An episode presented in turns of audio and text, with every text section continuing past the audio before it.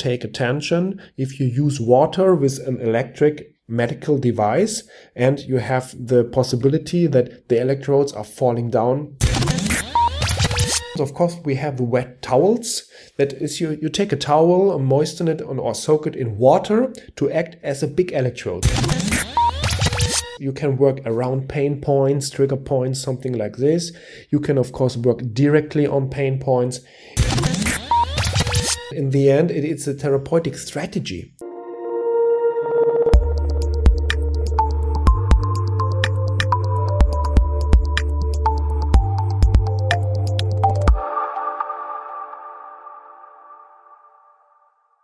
Welcome to this new episode of the Luxxamed podcast and YouTube video.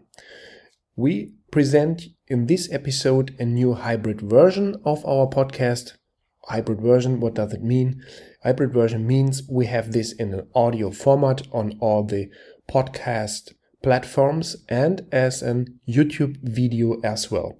We will put all links in the show notes of this episode to the podcast and, of course, to the YouTube video. In this episode, we will speak about the possible applications of microcurrent therapy, especially of the stick electrodes and the adhesive electrodes. So let's switch over to the possibilities. I put a few here, maybe, of course, there are some more, of course, but we will focus on these five. First at the adhesive electrodes, then the fleece or tile electrodes you see here on the right side, the yellow ones. We have the stick electrodes and rubber electrodes, of course, moist bandages, wraps, and wet or moisted towels. Okay, let's start. But before we go in the applications, we have to speak about something other because we speak about operations with medical devices. And there we have, of course, rules, we have norms, we have guidelines, how to use it. And we will speak about the intended purpose as well, because you know that a user, a medical doctor, a therapist have to follow the instruction for use and of course the intended use. And that's also for square parts when a manufacturer say that this part and this part is needed to work with this medical device. Then there are some ISO norms about the requirements of informations to be provided by the manufacturer. Please look in the instructions for use what the manufacturer describes about it. By the way, all parts you need to work with your microcurrent device, medical device, have to be figured out in the instructions for use. If they are not inside this, it's not allowed maybe to use them. Then what is the intended use, especially the intended use? This is one definition from the ISO 14971. This is the norm about the risk, the regulation about the risk management for manufacture of medical devices and all manufacture of medical of medical devices have to follow these requirements. And there is the definition. It is a use for which a product, process, or service is intended according to the specification, instructions, and information provided by the manufacturer. That means that also, if you make an advertisement in social media, on your website, on a flyer, or what else, if a manufacturer give their information and this is like you say that this you can work with our microcurrent or medical device in this way and this way and this indication and this indication. This is also the intended use. In other words the purpose for which the product was developed is some kind of intended use and it's binding for the users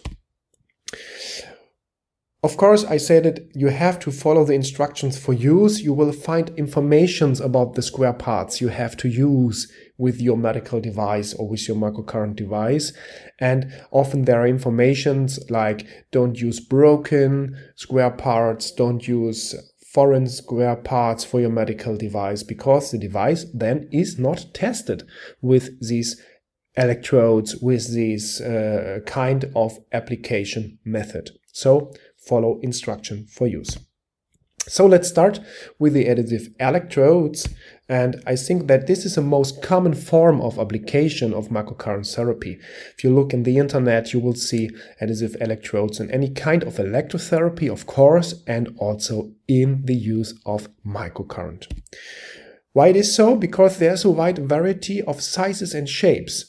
You have such dot electrodes for very small parts of the body. You have uh, like a butterfly electrode if you treat maybe the cervical spine, for example.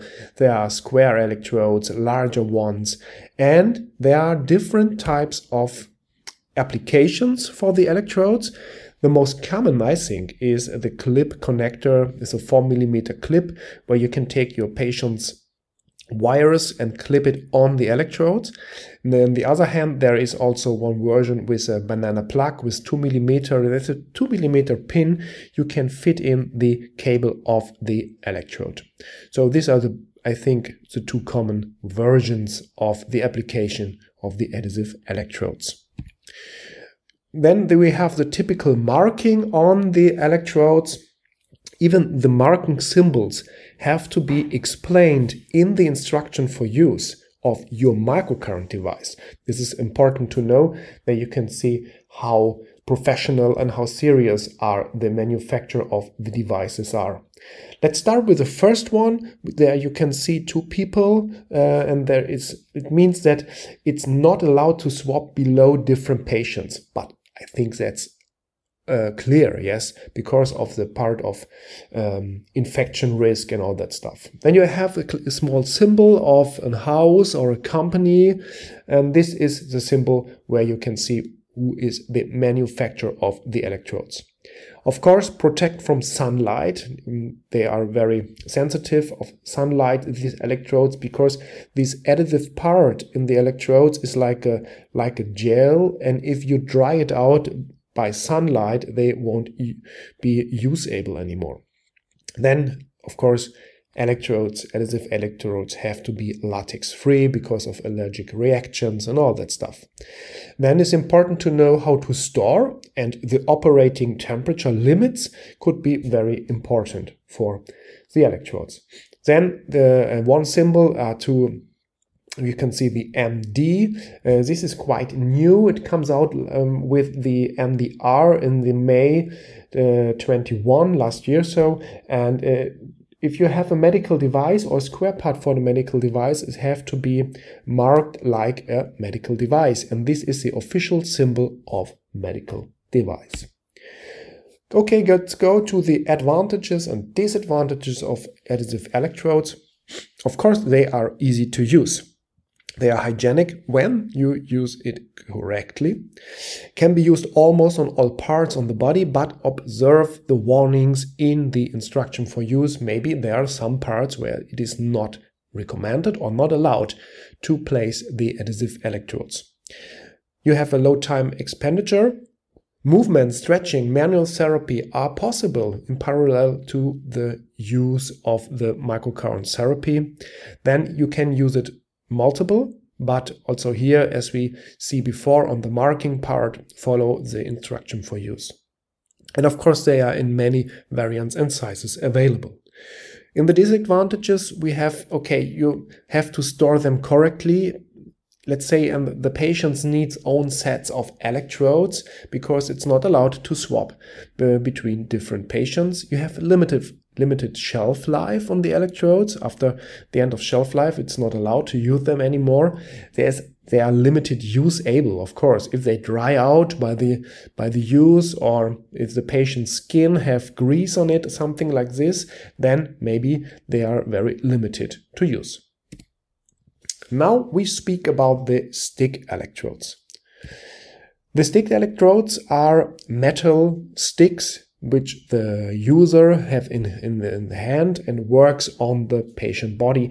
There are various attachments on the for the stick electrodes. You have you see on the picture there are some small balls nice to use on, on, trigger points for example you have such kind of needles you can use for electroacupuncture and other possibilities to use Then there are some special um, applications like a hand attachment where you can use, which you can use in the case of electroacupuncture, where the patient take one in his hand and the therapist can work on the acupuncture points with the other electrode.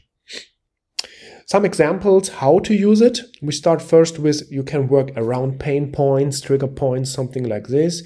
You can of course work directly on pain points.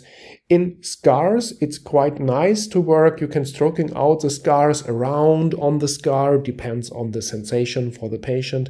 And of course, work in muscle areas, work on, on fascial lines, on trigger points, and all that stuff in the soft tissue area and the muscles.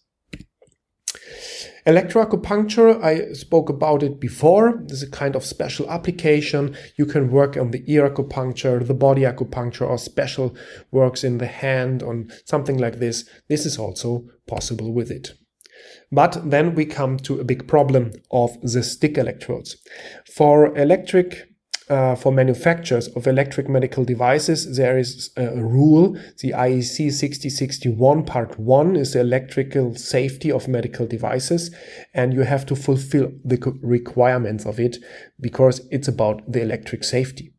And it's for active or electric medical devices like microcurrent devices, of course.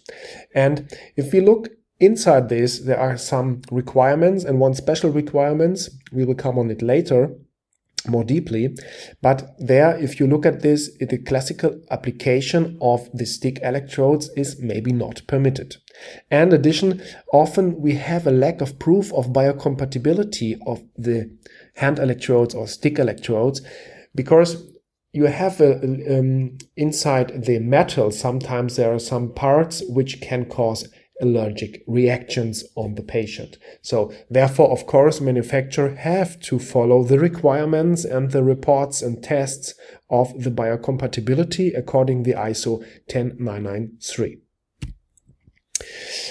Especially for this problem I talked about for the electric safety to explain it to you, uh, there is one chapter 8523 in the 6061 part 1 and it is quite simple. If you have um, the cables or the stick electrodes on the patient for work with them, or also the adhesive electrodes, but this especially is for the stick electrodes. And you work with them, and maybe one electrode is falling down and get contact with an earth potential or an possible dangerous voltage while the patient is connected to the medical device or microcurrent device.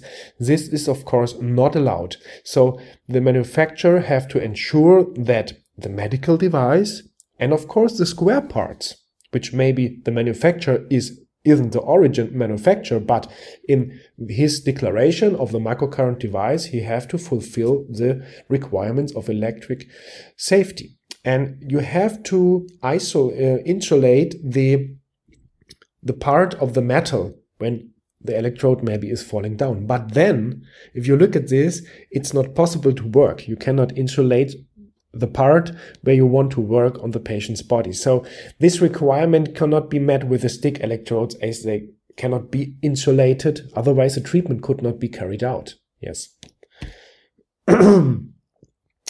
So let's let's look um, the advantages and disadvantages for the stick electrodes as well.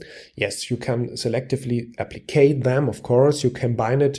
You can combine it with massage or manual therapy, osteopathic treatment. You can use them for electroacupuncture, and you can treat isolated areas like small trigger points and all that stuff. Switch over to the disadvantages. We just spoke about it. Biocompatibility of the materials often not proving.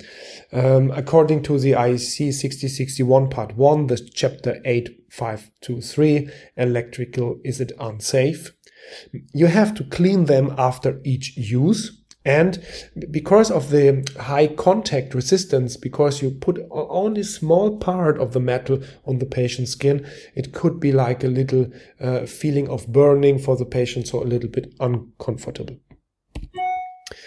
Okay, let's switch to the other forms of application. And there we just have the fleece and rubber electrodes. It's an absorbent, like a tile electrode that acquires a conductive surface to the patient's skin by moistening. So you take some water on it or something like this.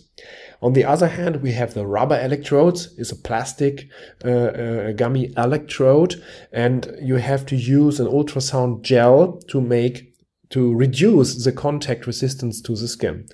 But here also take attention if you use water with an electric medical device and you have the possibility that the electrodes are falling down or falling off easily, remember the chapter 8523 of the IEC 6061 part 1 because there's a high risk of an earth fault that you have an uh, or a connection to uh, a dangerous voltage or something like this. Then we have more applications. Of course, we have the wet towels. That is, you, you take a towel and moisten it on, or soak it in water to act as a big electrode. So the full towel is wet and it, you put it on the on the some places like here you can see on the on the um, cervical spine or on the face and uh, down the you can make some like a, a liver wrap or something like this. You can cover large areas of the body with this towel which is acting like a big electrode.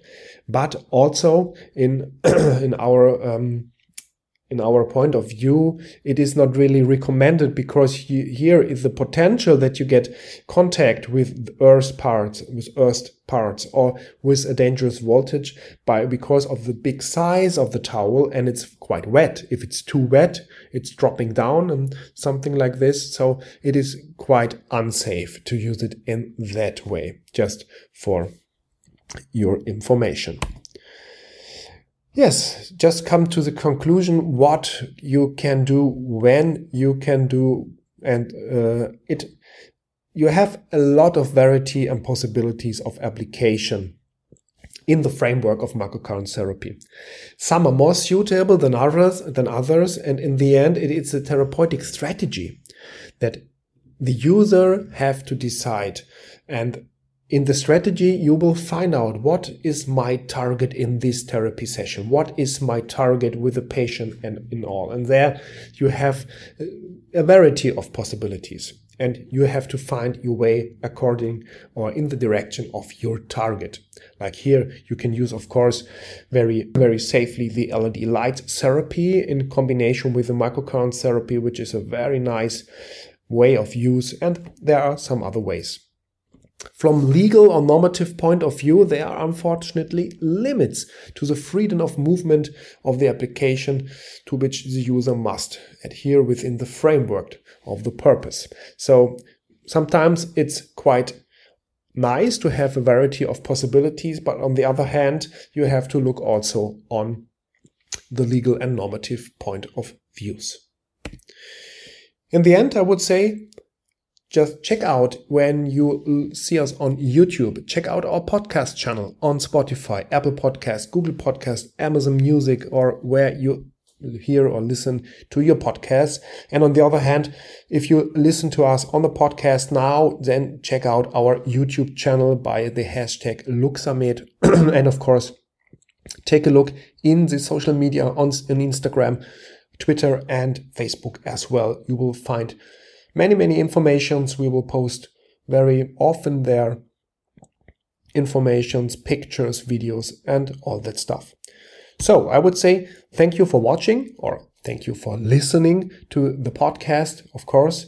And it will be nice if you give us a five star review. If you have some questions, please let us know. You will find all contact details um, above the, the, um, links we put in the show notes. And if you want to speak about something on a podcast or a video, just give us a call, give us a mail, and then we can find out a date and we make a podcast together. So thank you for listening. Thank you for watching and bye bye.